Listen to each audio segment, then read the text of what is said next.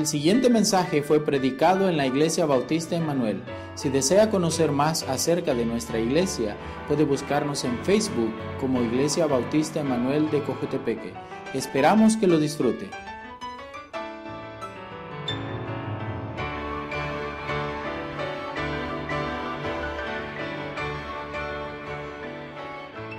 parte de los que están en ah, las cárceles, y ese es por todo el mundo, no solo El Salvador, ah, muchos de ellos, el gran porcentaje, no tuvo presente su padre para guiarlo en los pasos correctos en la casa. Entonces yo doy gracias a Dios por los padres que están presentes hoy en la iglesia, que están presentes en sus familias y que están ah, yendo con eso, yo y mi casa veremos a Jehová. Y necesitamos más hombres así, necesitamos ah, jóvenes que van a ser padres más adelante, que van con esta mentalidad de que va a ser el ejemplo por lo demás. En Hebreos estamos viendo eh, de las personas de la fe, estamos viendo de las cosas que ellos hacían. En Hebreos viendo básicamente su nombre yendo por atrás y viendo su historia.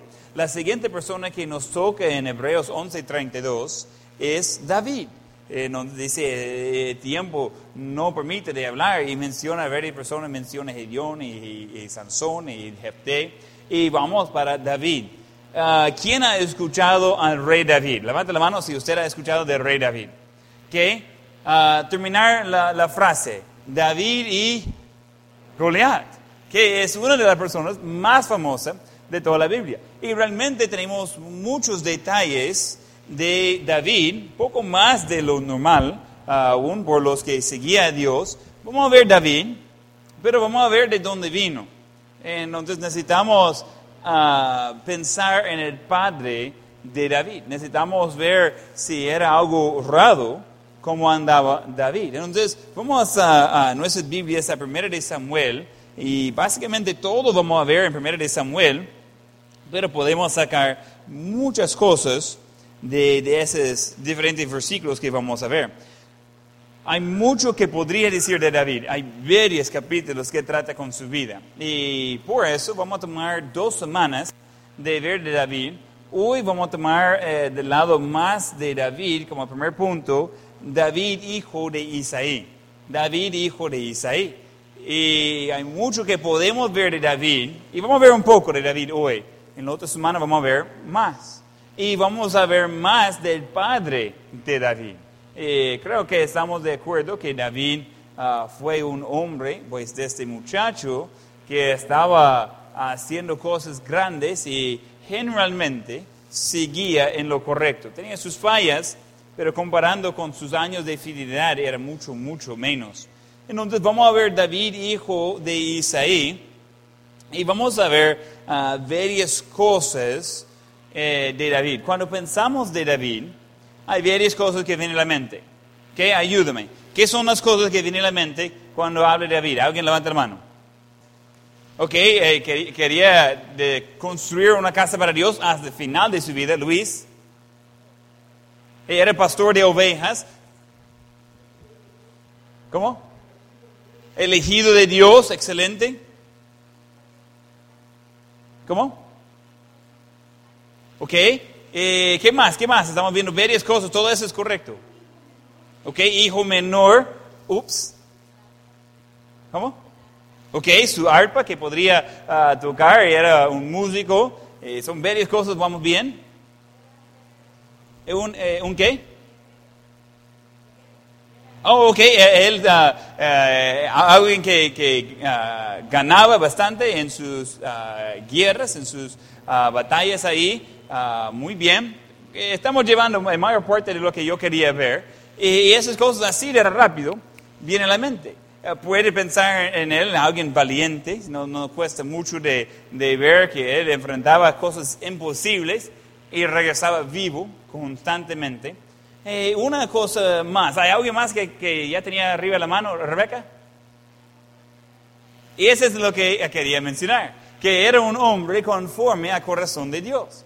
Es algo que la Biblia dos veces menciona eso, de que David era un hombre conforme al corazón de Dios. Entonces vamos a ver eso primero en 1 Samuel 13, 14. 1 Samuel 13, 14. Entonces aquí realmente está hablando con el rey Saúl y está dándole las noticias que por su desobediencia a Dios ya no va a continuar su reino. Y, hace referencia a David. Entonces dice 1 Samuel 13, 14, más ahora tu reino no será duradero. Jehová se ha buscado un varón conforme a su corazón, al cual Jehová ha designado para que sea príncipe sobre su pueblo, por cuanto tú no has guardado lo que Jehová te mandó. Entonces eh, tenemos a Saúl, que es el rey elegido por Dios, eh, y por un tiempo él salió muy bien. Cuando él era humilde, él salió bien. Cuando él ya comenzó a tener orgullo, ya quedó ah, inútil. Eh, y ese es el versículo donde él aprende que él va a perder el reino y va a ser dado a otro. ¿Qué tipo de persona? Un varón conforme a su corazón, al corazón de Dios. Vamos a eh, Hechos 13, 22. Hechos 13, 22. Obviamente, Hechos es mucho después, ya estamos hablando del Nuevo Testamento, y está hablando de que, haciendo referencia a David, y muy específico, y eso es básicamente lo que dicen, todo lo que podría decir de David, y eso es lo que le dice. Hechos 13, 22, quitado este, les levantó por rey a David, de quien dio también testimonio diciendo, he hallado a David, hijo de Israel, varón conforme a mi corazón, quien hará todo lo que yo quiero donde encontramos a David, que era un hombre conforme al corazón de Dios. No había muchos así, y todavía no hay muchos así. ¿Qué quiere un padre y una madre? Quieren que sus hijos sigan a Dios. Quieren que sus hijos hagan lo correcto. Quieren que sus hijos están ah, siempre con su corazón ah, haciendo lo que Dios quiere lo que quiere un padre. Yo realmente no me importa si mis hijos tienen dinero o no. No me importa si ellos son famosos o no. No me importa qué tipo de trabajo tienen. Siempre que sea algo honesto. Lo que me interesa es que ellos tienen un corazón por Dios. Eso es lo que yo oro cuando yo estoy pidiendo por, ah, por ellos. Yo estoy orando que ellos van a seguir a Dios, van a tener un corazón conforme al corazón de Dios. Eso es lo que queremos por nuestros hijos. Pero sabe que eso no viene por suerte. E-, ese viene ah, con propósito, ese viene de la forma de ah, entrenarlos y de orar por ellos y, de estar guiándolos por ejemplo. E-, es algo que nosotros como padres podemos tener una gran parte en si nuestros hijos quieren seguir a Dios o no. He visto a padres, no en mi padre, gracias a Dios, pero he visto en otros padres que ellos regañan a sus hijos por querer seguir en sus pasos. Quizás es eh, eh, un hombre que está tomando y dice a su hijo, nunca tomes, va a destruir su vida y sigue tomando. Eh, y regaña a su hijo por comenzar a tomar, porque va a seguir en sus pasos. Que está ahí muriendo de cáncer de los pulmones y está fumando y diciendo a su hijo, nunca comience a fumar y regaña a su hijo porque sigue en sus pasos. Claro que sí. Un hombre que eh, es inmoral y después trata de regañar a su hijo por ser inmoral. Porque los hijos siguen en nuestros pasos. Nosotros tenemos la gran oportunidad de ayudar a nuestros hijos de tener un corazón conforme al corazón de Dios. Eh, podemos ayudar a ellos, cada quien toma su decisión, pero es mucho más fácil seguir un patrón que está bien hecho en vez de tratar de ah, ah, abrir camino. Por algunos, usted es primera generación cristiano, no tuvo el ejemplo cristiano en su padre quizás, algunos sí, algunos no. Y usted tuvo que abrir camino por ese nuevo estilo de vida. Pero usted sabe que tanto cuesta. Algunos comenzaron tarde en la vida de buscar a Dios. Cada historia es diferente. Pero lo que podemos hacer es ayudar a las siguientes generaciones que sea más fácil encontrar a Dios. Que ellos encuentran a nosotros seguidos orando. Que ellos encuentran a los padres en oración. Que encuentran a los padres leyendo su Biblia. ¿Qué pasa si sus hijos siguen todas las cosas igualito como usted hace con su relación con Dios? Por algunos sus hijos no tienen esperanza, porque usted no tiene esperanza, usted no tiene relación con Dios. No pasa nada con él. No toma tiempo en la Biblia, no toma tiempo en oración. Nada. E, es algo que debería ser parte de la vida que sus hijos observen. En el momento cuando creen que no están mirando, que ellos observen que usted tiene comunión con Dios. Así debe ser. Así es tipo de padre que necesitamos hoy en día. David era un hombre conforme al corazón de Dios. Y cuando yo veo a alguien que tiene varios hijos que están haciendo lo correcto, yo trato de acercarme y preguntar, hey, ¿qué hizo bien en criar a sus hijos? Ahora que veo que ellos son grandes, están sirviendo a Dios, miren el gozo en sus vidas, miren lo respetuoso y obediente que son, yo quiero copiar lo, lo que hizo bueno para mis hijos. Y es curioso, hay unos patrones que siempre son iguales. Yo he hablado con cientos de pastores y cuando tengo oportunidad de observar su familia siempre observo. Y algunos pastores yo digo, gracias a Dios mis hijos no son como los hijos de él. Ya grandecitos y son bien tremendos. Y hay otros que digo, wow, qué lugar de más paz, de más disciplina, de más gozo y ellos que siguen a Dios, que buscan a Dios, ya grandes y están en camino de Dios, ¿qué hizo? Y pregunto, y pregunto, y pregunto. Y encuentra unas cosas que no es por suerte.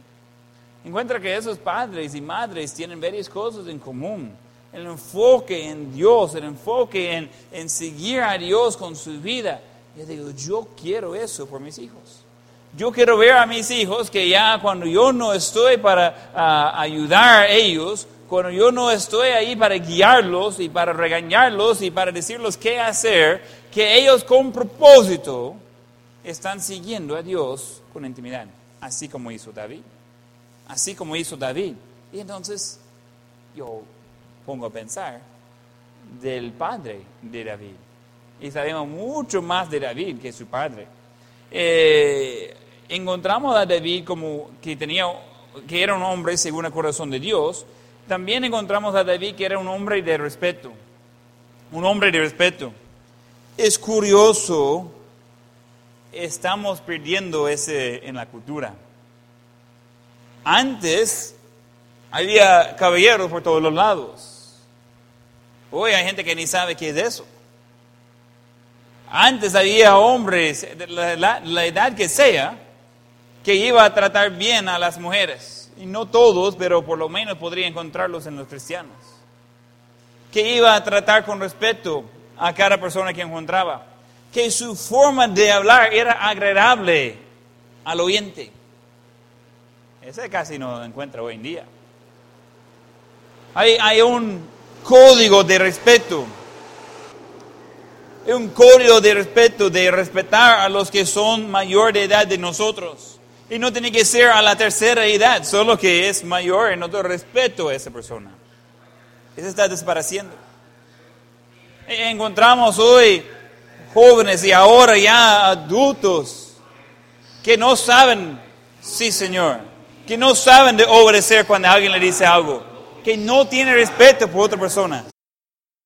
Hay algunos que ni respetan el culto, ¿verdad? Pero, ver, eh, entonces, eh, tenemos los que no respetan a otros, que no respeta a, alguien que tiene autoridad, la autoridad de quizás el gobierno, de la policía, quizás los padres, quizás el pastor, el maestro, quien sea, que simplemente no tiene, no muestra respeto. Y eso es común. Y eso comienza en casa. Es algo que lo enseñamos. En la misma forma que enseñamos de tener respeto, enseñamos de no tener respeto. Ese viene de la casa. Ese viene de los padres. ¿Sabe qué? Si mi padre hoy iba a decirme algo, mire, haga tal cosa, sea lo que sea, iba a tener dos respuestas. Sí, señor, y iba a estar moviendo.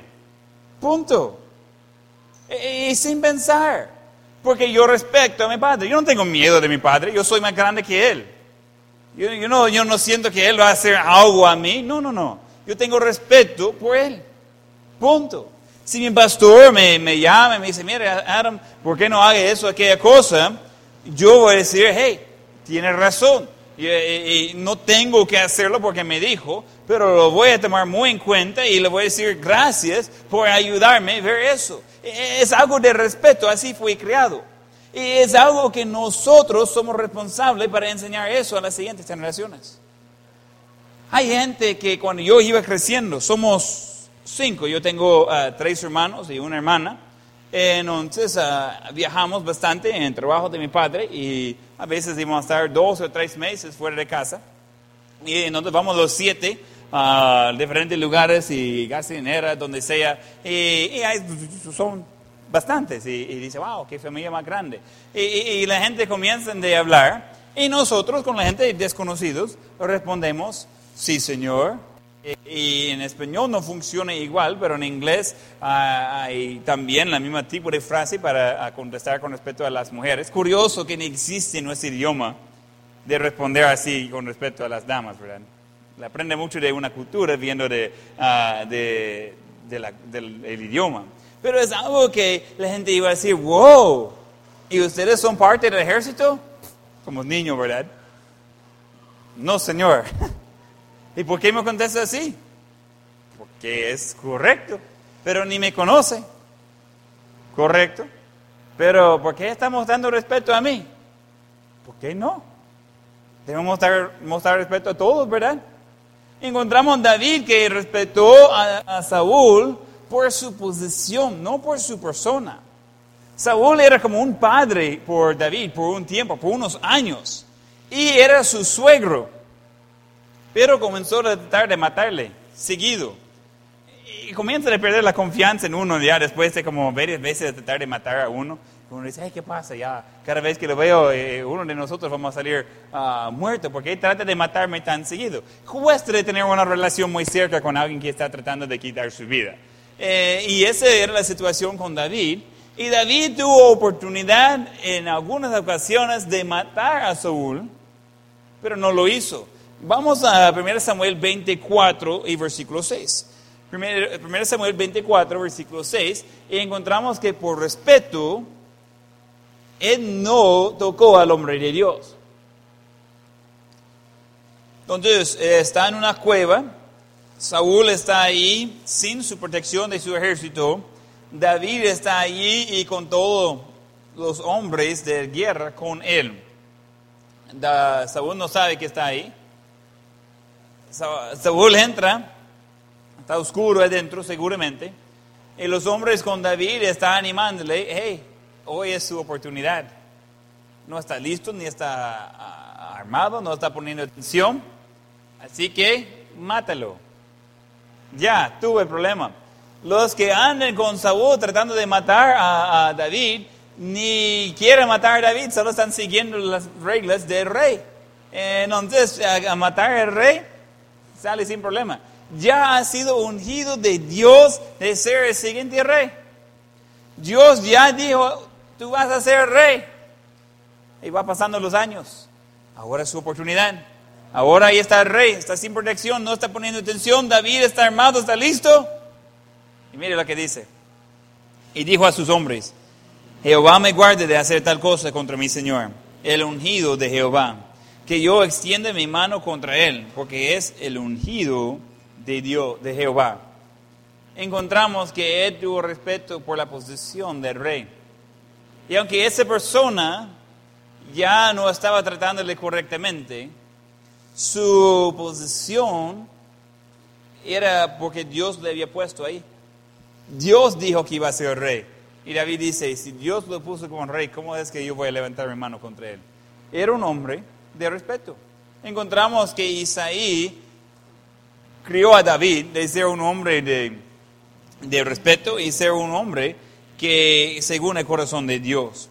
Ahora vamos a ver el punto 2, Isaí, padre de hombres de verdad. Padre de hombres de verdad.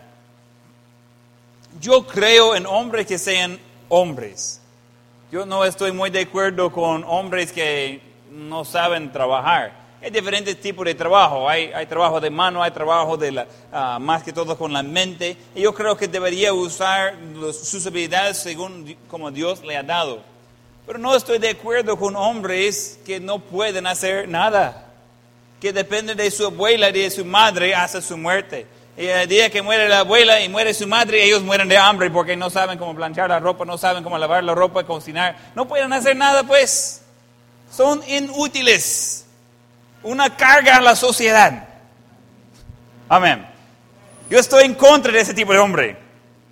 Yo, yo estoy en favor de hombres que sean hombres de verdad, que sean útiles, que sean una ayuda, que sean ah, alguien que puede ayudar con otros. En la iglesia donde yo crecí, la mitad de la iglesia básicamente estábamos de los campos y la otra mitad de, de la ciudad. Entonces, eh, la iglesia estaba en un lugar céntrico y mayor parte de la iglesia eh, veníamos manejando unos 20, 30 minutos en cada quien en su propio carro para llegar a la iglesia y básicamente era como un círculo. A un lado eh, tiene los de Ohio, el estado de Ohio y del campo. Al otro lado eh, tiene de, cruzando el río y ya del estado de West Virginia y ellos vivían en la ciudad. Entonces, eh, estamos hablando de una cultura completamente diferente. Eh, la gente de campo son honrados y la gente de ciudad son honrados. Entonces, eh, pero son diferentes tipos de honrado. Entonces, lo tienen juntos y había por unos años como un grupo de muchachos en la iglesia que de verdad le preocupaba si iba a quebrar una uña. Y, dolía a los hombres de verdad. Y entonces ah, comenzaron de hacer actividades de ser hombres. Eh, y recuerdo la primera vez hicimos una actividad con los líderes de los jóvenes. Mi padre siempre estaba involucrado con ese tipo de, de actividad. Mi padre es un hombre de verdad. Eh, y ha enseñado varios hombres de verdad. En donde hicimos actividades y la actividad ah, al final, lo que quedaron era la cosa mejor para aprender de ser hombres era de ir y limpiar la granja por donde van todos donde quedan todas las vacas. Entonces, eh, si usted sabe mucho de, de vacas, ellos tienen un sistema de reciclaje. Ellos ah, comen allí ah, grama y después lo dejan otra vez ahí en el suelo. Entonces, ah, ese va acumulando. Eh, ellos, por la forma de comer, eh, cuando están comiendo el heno, eh, el heno y ahí está también con lo que ellos dejan en el suelo y comienza de ir acumulando. Y al final tiene así eh, de grueso de ese nuevo suelo ah, de, los, de las vacas. Y hay que limpiar eso. Entonces dice mi padre, ¿y por qué no invitamos a esos jóvenes, a todos los jóvenes, que lleguen y que limpien eso? Ja.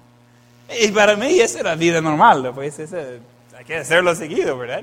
Eh, entonces, y, y vamos, y tenemos ahí las herramientas y todo, y vamos ahí ah, sacando, y alguno estaba como, y ese olor que es, dice mi papi, no, es que había una fuga en el techo y donde estaba malo la, la tierra ahora, entonces por eso lleva un mal olor.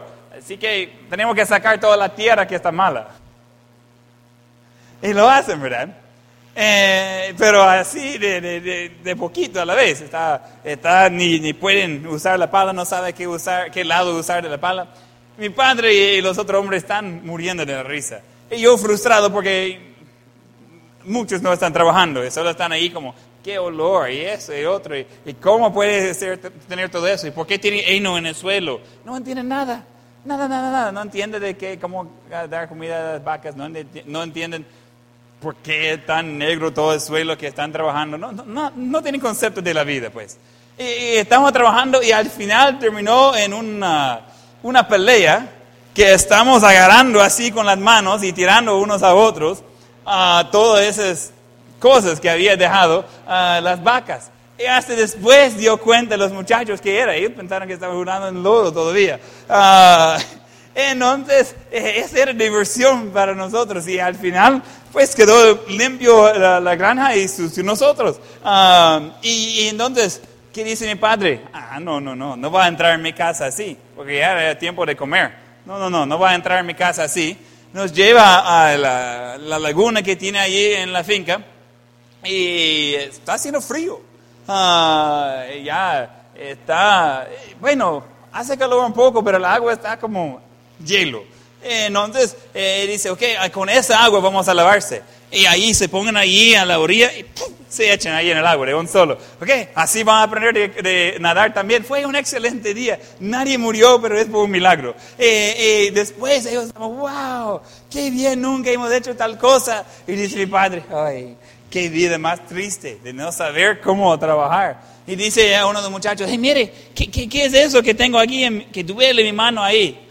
es su mejor amigo, ya va a tener varias de esos al fin de día. Y dice, ah, mire, tan suavecito mis manos, no sé qué, qué hacer. Y uno queda pensando, dice, pobrecitos, no conocen la vida real. Pobrecitos, no pueden hacer nada. Y yo siento triste por ese tipo de personas. Y mi padre siempre ofrecía, si alguien quiere que su hijo sea hombre, mandarlo a mi casa por tres meses, le voy a regresar su niño y va a regresar un hombre. Y era cierto. Y, algunos aprobaron, uh, de eso, pero no aguantó los muchachos, ¿verdad? Ah, y es algo que eh, uno dice, mire, qué lástima que hay algunos que no saben nada. Cuando yo veo los hijos de Isaí, yo digo, ese hombre era hombre de verdad. Y sus hijos, hombres de verdad. La Biblia no da muchos detalles de Isaí, pero podemos ver varias cosas de él por tipo de hijos que tenía. Vamos a ver. Isaí enseñó valores. Enseñó valores. Uno de los valores que él enseñó era obediencia. Obediencia. Hey, si va a enseñar algo a sus hijos, enseñarlos de obedecer. Le va a servir por toda la vida. Eh, 1 Samuel 17, 20. 1 Samuel 17, 20. En versículos anteriores, eh, eh, su padre le dice de ir a hacer algo. Entonces, versículo 20, se levantó pues David de mañana, porque su padre le dijo, entonces se levantó pues David de mañana y dejando las ovejas al cuidado de, una, de un guarda, eh, se fue con su carga como Isaí le había mandado. Ja, curioso. Dijo al padre, hizo el hijo. Y llegó al campamento cuando el ejército salía en orden de batalla y daba el grito de combate. ¡Qué emoción! ¡Qué miedo! Dice su padre, hey, mañana llega comida a sus hermanos. Y entonces se fue. Así de sencillo. Yo no entiendo eso cuando los padres hablan y los niños no obedecen. Hello. Eh, eh, yo observo padre y dice, dejen de hacer eso, dejen de hacer eso. Si lo hagas una vez más, le voy a pagar. Dejen de hacer eso. Y yo, ¿qué? ¿Y entonces cuándo? Yo le enseño cómo, porque usted está siendo mentiroso y él igual y ninguno de los dos está saliendo bien. Enseñar a sus hijos a obedecer. Y cuando sean grandes van a seguir haciendo lo mismo. David es ya un muchacho. Dijo su padre, vaya al lugar peligroso a llevar comida a sus hermanos. Sí, señor. Y se fue. Así de sencillo. No debe ser complicado. Uno de los valores que enseñó Isaías a sus hijos era de ser obediente. Número dos, otro valor que enseñó a sus hijos era de, uh, responsabilidad. Responsabilidad. Acaba de verlo en versículo 20, que David dejó a uh, sus ovejas bajo el cuidado de alguien. Versículo 22, eh, entonces David dejó su carga en manos de que guardaba el bagaje y corrió al ejército y cuando llegó preguntó por sus hermanos si estaban bien. Entonces eh, en la mañanita, él que normalmente va a trabajar con las ovejas y no puede, él deja sus ovejas con alguien ya al llegar a su destino, él normalmente eh, tiene sus cargas, sus cosas, pero no es el momento adecuado para llevarlo por dentro, entonces deja sus cosas otra vez con otra persona. No le deja la carrera, pues, no lo, no lo suelta. Él está responsable por sus trabajos, por sus deberes. Y, encontramos a Isaí que está criando hijos, hombres responsables. ¿Sabe qué? El trabajo de un padre no es de crear un niño, es de crear un hombre o una dama. El, su fin es que ellos van a quedar siendo responsables. Eso es lo que quiere. Algunos dicen, mire, yo quiero que mis hijos sean dependientes de mí toda la vida. Fracaso. Fracaso. Los padres no van a poder atender a los niños toda la vida los padres van a dejar de vivir probablemente antes de sus hijos. No debe ser que sus hijos ya grandes tienen que aprender cómo vivir. Deben aprender por toda la vida. Debe ser algo que, ah, mire, pero yo tuve vida difícil y tuve que aprender desde pequeño cómo trabajar, cómo cocinar, y, yo no quiero eso por mis hijos. ¿Y por qué usted como yo? Usted sobrevivió y ahora puede solo. Es algo que a veces no pensamos de los beneficios de lo que aprendimos. Eh, David, eh, eh, David aprendió de ser responsable por su padre. otro valor que él enseñó a sus hijos, y Isaí enseñó a sus hijos, era de cómo trabajar. Encontramos a David como pastor de ovejas. Encontramos a sus hermanos, por lo menos sus tres hermanos más mayores, ah, como soldados. Ellos estaban trabajando. Esos no son trabajos fáciles. Son trabajos para hombres. Y ellos están trabajando como hombres. Eh, eh, Isaí enseñó a sus hijos como no rendirse en camino. Cuando comience a ser difícil, y que siempre va a encontrar eso, es fácil de rendirse, ya no, ya no, ya no puedo seguir adelante. Isaí enseñó a sus hijos la importancia de seguir adelante. En 1 Samuel 30 y versículo 10 encontramos una historia. Eh, David y su ejército estaba afuera de la ciudad eh, y salió lo demás. Cuando ellos regresaron, encontraron que había atacado la ciudad, había robado todo, había llevado su familia. Y ellos comienzan a perseguir a los que llevaban a sus familias y todos sus bienes de este mundo, sus esposas, sus hijos, todo. Ya, eh, ellos comienzan a perseguirles, pero algunos se cansaron en camino y algunos siguieron adelante. Versículo 10. Y David siguió adelante con 400 hombres porque se quedaron atrás 200 que cansados no pudieron pasar el torrente de Besur. Estamos hablando de soldados. Soldados que su esposa, sus hijos, sus, sus bienes materiales están por adelante. Tan cansados que no pueden seguir más. Que quedan atrás. 200. Un buen parte de 600, de un tercer parte queda ahí, dos tercer partes que va, siguen adelante. Y no era que encontrar al enemigo, ese era todo, ya tenía que conquistarlos todavía. Versículo 17. Los halló y los hirió David desde aquella mañana hasta la tarde del día siguiente. Wow, 36 horas peleando después de llegar donde ellos. Y no escapó de ellos ninguno, sino 400 jóvenes que montaron sobre los camellos y huyeron. Yo he tenido unos días cansados, unos días largos, pero no muchos así. Que llevaron la familia, tenía que ir atrás de ellos a encontrar los que llevaron la familia, de ir atacando, peleando contra ellos por 36 horas peleando hasta tener la victoria. Hablando de sueño, cosa seria. Pero ¿qué pasa si no lo había hecho? ¿Qué pasa si eh, llegó a la mitad de la batalla y dice, ah, ¿sabe qué? Yo tengo sueño, voy a ver cómo están las cosas de la mañana? No, hombre, no puede, no se puede. En eso, y la Biblia no especifica en esta historia exactamente, pero sus hermanos estaban con él en ah, mucho de su tiempo aquí, entonces no sé si quedaron en el grupo de 400 o 200, yo más creo que ellos quedaron con David en el grupo de 400. Encontramos que esos hombres que enseñaba Isaí eran hombres de verdad, no rendieron en camino. Él enseñaba a sus hijos de usar sus talentos para servir, usar sus talentos para subir. Eh, tenemos David con su música, él estaba sirviendo al rey y después a todo el reino. Eh, tenemos a los hermanos de David que estaban en su servicio en el ejército. Estas eran las habilidades que tenía y ellos estaban sirviendo según lo que ellos tenían. Él enseñó valores, él enseñó deber también. Él enseñó deber. Eh, 1 Samuel 17, 13. Eh, los tres hijos mayores de Isaías habían ido para seguir a Saúl a la guerra.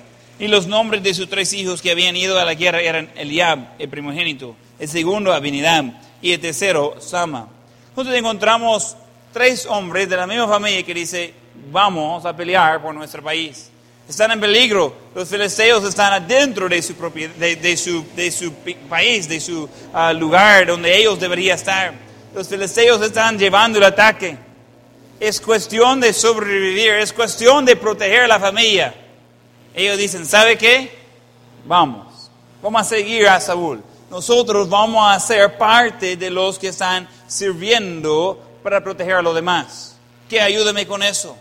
¿Todos que entran en la guerra salen vivos? No, es peligroso. Están ofreciendo de ofrecer sus vidas para proteger las vidas de otros. Cosa seria, cosa seria.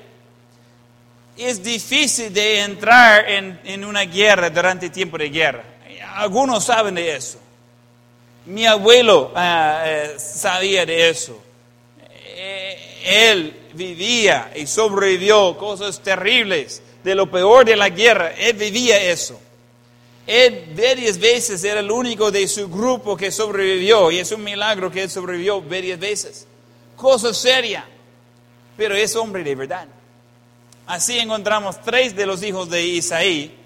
A hora de tener necesidad, ellos dicen, reportando para el trabajo. Nosotros vamos a hacer lo que es necesario, porque entendemos el deber que tenemos. Hombres de verdad. Isaí es un padre que uno dice, sí Señor. Uno dice, hey, yo quiero ser padre así. La Biblia no dice mucho de, de Isaí, pero podemos ver fruto por sus hijos y uno sabe, ok, yo veo un patrón aquí por sus hijos. Yo veo que él hacía varias cosas muy bien. Vamos con número tres, la, la siguiente cosa. Él enseñó lealtad. Él enseñó lealtad. 1 Samuel 22, 1. Tenemos a David, él está huyendo por su vida de Saúl y de su ejército grande, básicamente sin fin y sin uh, límite de recursos. David está eh, casi solo, hay unos pocos con él, y él está huyendo por su vida, está tratando de sobrevivir, no está buscando hacer nada, y de repente comienza a cambiar algunas cosas. 1 Samuel 22.1, yéndose luego David de allí, huyó a la cueva de Adulam, y cuando sus hermanos y toda la casa de su padre lo supieron, vinieron allí a él. ¿Por qué está en una cueva? Porque está tratando de sobrevivir. No tiene miedo, pero uno no tiene que ser muy inteligente de saber. Cuando viene un ejército completo y un reino completo tratando de matar a una persona, no tiene muchas opciones y de hacer las cosas peor, él no está dispuesto de pelear contra el que quiere matarlo. ¿Cómo va a ser? Su única opción es de esconderse. Y cuando sus hermanos supieran de eso, vienen sus hermanos. Recuerda, ellos eran parte del ejército de Saúl. Ellos seguían a Saúl. Supuestamente, yo supongo que ellos todavía eran parte de eso y que ellos tendrían que entonces salir del ejército de Saúl para poder meterse con David. Cambiaron de lado. ¿Por qué? Porque era correcto. Pero conocieron que Saúl estaba eh, enfermo de la mente. David realmente no tenía ninguna infracción, no había hecho nada. Y ellos se juntaron con él. ellos eh, se juntaron con él y, y, ¿quién más? aparte de sus hermanos, comienza a juntar un grupo de personas con necesidades. Y comienza a juntar un grupo de personas con deudas, grupo de personas de, los perseguidos, grupo de personas de los que quizás no han metido en malas cosas, pero podría decir que son las personas de mala suerte. Entonces de repente tiene un grupo grande de gente con mala suerte. ¿Y qué dice David? Hey, bienvenido. Aquí está seguro conmigo. Y, es curioso, vamos ahí, eh, ese es 1 eh, Samuel 22. ¿Por qué llegaron a David? Versículo 2, y se juntaron con él todos los afligidos y todos los que estaban endeudados y todos los que hallaban en amargo eh, de espíritu y fue hecho jefe de ellos y tuvo consigo como 400 hombres. ¿Y por qué? ¿Por qué llegaron todos ellos? Porque querían un líder y querían ser seguros. Hay seguridad en números. Pero ¿alguien ha tratado de esconder 400 personas a la vez? Una persona, oh ya, ese sí. Uno que quiere desaparecer, se entra en el bosque y ya. Se esconde arriba en un árbol y nadie se encuentra. ¿Qué va a hacer con 400? Shh, cállese, ya vienen. Sube al árbol, todos. comienza a ser más difícil la cosa. Pero ellos encuentran algo en común y dice, hey, necesitamos a alguien de ayudarnos. Y David dice, yo le ayudo. Va a estar seguro conmigo. No se preocupe. Todo está bajo control. Ellos vieron la protección de Dios en su vida y dijeron, ¿sabe qué? Queremos tener una parte de eso. David estaba viviendo por su vida y ellos vienen buscando, hey, ¿podemos ser parte de su equipo? Todos tienen ah, los equipos de los deportes, tienen mucho fan cuando están ganando. Nadie está buscando de seguir el equipo que tiene 20 años de no ganar. Seguro que existen, pero nadie ni sabe sus nombres. Eh, son conocidos como los losers. Nadie quiere ser junto con los losers. Y viene David, y él es huyendo por su vida, y vienen todos los losers para estar con él. Y sus hermanos. ¿Cuántos hermanos tenía? ¿Alguien recuerda? Isaí tenía ocho hijos, varones. Conocemos el nombre de cuatro de ellos eh, que mencionamos hoy. Entonces, eh, encontramos un grupo fuerte, pero de familia. Él encontró lealtad. Cuando David necesitaba ayuda, cuando necesitaba quien le cuidaba, cuando necesitaba quien estaba ahí pendiente, él podría confiar en su familia de estar ahí. Isaí enseñó a sus hijos de ser hombres leales. Otra cosa, Isaí enseñó humildad. Enseñó humildad. Siguiendo leyendo en versículos, bueno, 1 Samuel 22, versículos 3 y 4. Y se fue David de allí a Mispa de Moab y dijo al rey de Moab, yo te ruego que mi padre y mi madre estén con vosotros hasta que sepa lo que Dios hará de mí. Los trajo pues a la presencia del rey de Moab y habitaron con él todo el tiempo que David estuvo en el lugar fuerte. Y de allí David sigue pero ¿qué de sus padres? El padre de David reconoció que su vida estaba en peligro solo por quien era su hijo. Él decidió mejor morir con su hijo en vez de morir por su hijo. Y allí estaban juntos y llegó el punto, y no sé cuántos años tenía Isaí en aquel tiempo, pero David habla con su papi y dice, ¿sabe qué papi? Mejor que quede aquí con mi mami aquí donde es seguro. Nosotros vamos a seguir huyendo por la vida. Quédense aquí, va a estar seguro de aquí, nadie le va a molestar. El rey me va a hacerme el favor de cuidarlos. Entonces, estén aquí, tranquilos. No, no, no, no tiene que hacer una cosa grande, no tiene que ser héroe, no tiene que seguir conmigo. Quédense acá. Y lo hace. Eso requiere humildad. Él reconoció que ese era mejor por su hijo. Él dice, ok, yo acepto tu ayuda. Yo acepto el cuidado. Yo, yo voy con este plan, aunque no es divertido, no me parece. Nadie quiere estar en ese tipo de posición, pero estaba en situaciones difíciles. Y él, por ser humilde, dice, ¿sabe qué? Yo acepto eso. Yo voy con eso. Si eso es lo que es mejor, voy con eso. No es eh, mucho acerca de lo que yo quiero, es de lo que es mejor por la circunstancia. encontramos humildad con su padre. Encontramos a David, que también era humilde. Él estaba contento de seguir como siervo de Saúl. Nunca hizo nada para levantarse contra su rey. Él servía. Y para hacerlo lo hizo muy bien. Y para hacer estaba muy contento de ser siervo de Saúl. Era Saúl que cambió. David estaba contento en ser humilde y simplemente servir a otros. Encontramos a Jesús. Él nos dio el ejemplo más grande de ser un siervo. Vamos a Mateo 20 y 26. Mateo 20 26. Más entre vosotros no será así, sino que quiere hacerse grande entre vosotros será vuestro servidor. Y el que quiere ser el primero entre vosotros será vuestro siervo. Como el Hijo del Hombre no vino para ser servido, sino para servir y para dar su vida en rescate por muchos. Obviamente, el ejemplo de Jesús y lo que Él hizo en este mundo y después en la cruz, Isaí no tenía la Biblia para ver la referencia de eso. Isaí estaba antes. Pero él creaba a sus hijos de tal forma que estaban siguiendo ese mismo ejemplo que Jesús ha dejado ahora por nosotros. De ser humilde, de ser un siervo, de ser dispuesto de no ser el primero.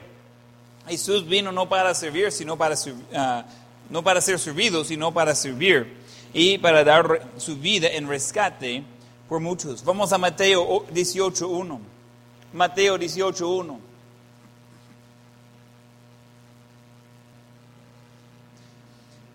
Y dice, en aquel tiempo los discípulos vinieron a Jesús diciendo, ¿quién es el mayor en el reino de los cielos? Y llamando a Jesús a un niño, lo puso en medio de ellos y dijo, de cierto os digo que si no os volvéis y hacéis como niños, no entraréis en el reino de los cielos. Así que cualquiera que se, que se humille como este niño, ese es el mayor en el reino de los cielos. ¿Sabe que Jesús seguido enseñaba la importancia de la humildad? Enseñaba la importancia de servir a otros. Jesús vino para servir a nosotros, para dar su vida en cambio por nuestras vidas. Y no tenemos que ser gran, gran persona o hacer grandes cosas para poder recibir la salvación que Él ofrece. Dice que tiene que ser como un niño de ser como un niño, de tener fe de un niño, de ser humilde como un niño, con eso uno puede acercarse a Dios. Dios no está impresionado con su gran lista de cosas que puede hacer. Dios quiere que seamos humildes, que seamos siervos. Encontramos a un hombre en Isaí y viendo a sus hijos, encontramos que él sacaba hijos de respeto hijo que es conocido como el hombre según el corazón de Dios. Él enseñó valores como obediencia, responsabilidad, como trabajar, como no rendirse en camino, como usar sus talentos para servir. Él enseñó deber, lealtad, enseñó humildad. Y con todas esas cosas que él enseñó, quizás lo más importante es eso, la humildad. De ser dispuesto de reconocer la necesidad de ayuda de otro en la vida. Nosotros no podemos ir al cielo por quien somos o por lo que hemos hecho. Solo es por medio de Jesucristo. Jesucristo tenía que ser un siervo y humillarse y venirse a vivir en ese mundo para ofrecerte, ofrecerse como sacrificio por nosotros. Es muy importante esas cosas que ese padre enseñó a sus hijos. Y ahora nosotros vamos pensando, si usted es padre, es un padre parecido a Isaí, que está sacando hombres de verdad, o quizás mujeres que están sirviendo a Dios. Quizás dice, mire, muy tarde, muy tarde estoy aprendiendo esas cosas. Mire, no ha ido muy bien. Hey, es mejor que comience tarde que nunca. Pero debemos ser el ejemplo de qué tipo de hombre y mujer debe ser las siguientes generaciones. Debemos estar enseñándoles los valores correctos. Debemos estar enseñándoles de cómo ser humildes. Y necesitamos reconocer cada quien que sin ser humilde como un niño en presencia de Dios y reconocer que necesitamos a Él, no podemos llegar al cielo sin Él. Mire, si usted está tratando de, por ser grande, por ser bueno, por hacer ah, muchas cosas, que cree que va a entrar en el cielo así, su Padre eterno no está impresionado con eso. Por eso mandó a su Hijo morir en lugar de nosotros. Porque solo por medio de Jesucristo hay salvación no importa qué tipo de vida ha tenido, qué tipo de relación tuvo con su padre, si tuvo buen o mal ejemplo con su padre, lo que sí es seguro es que Dios, el creador de todo, quiere ser su Abba Padre, quiere ser su Padre tierno, quiere ser su Padre que va a cuidarle y tenerlo cerca por toda la vida. Eso es lo que quiere. Pero a veces uno va rechazando al único Padre que nunca falla y Dios no quiere eso. Él quiere tener comunión con cada uno. Vamos a tener ojos cerrados y rostros inclinados. Ojos cerrados y rostros inclinados.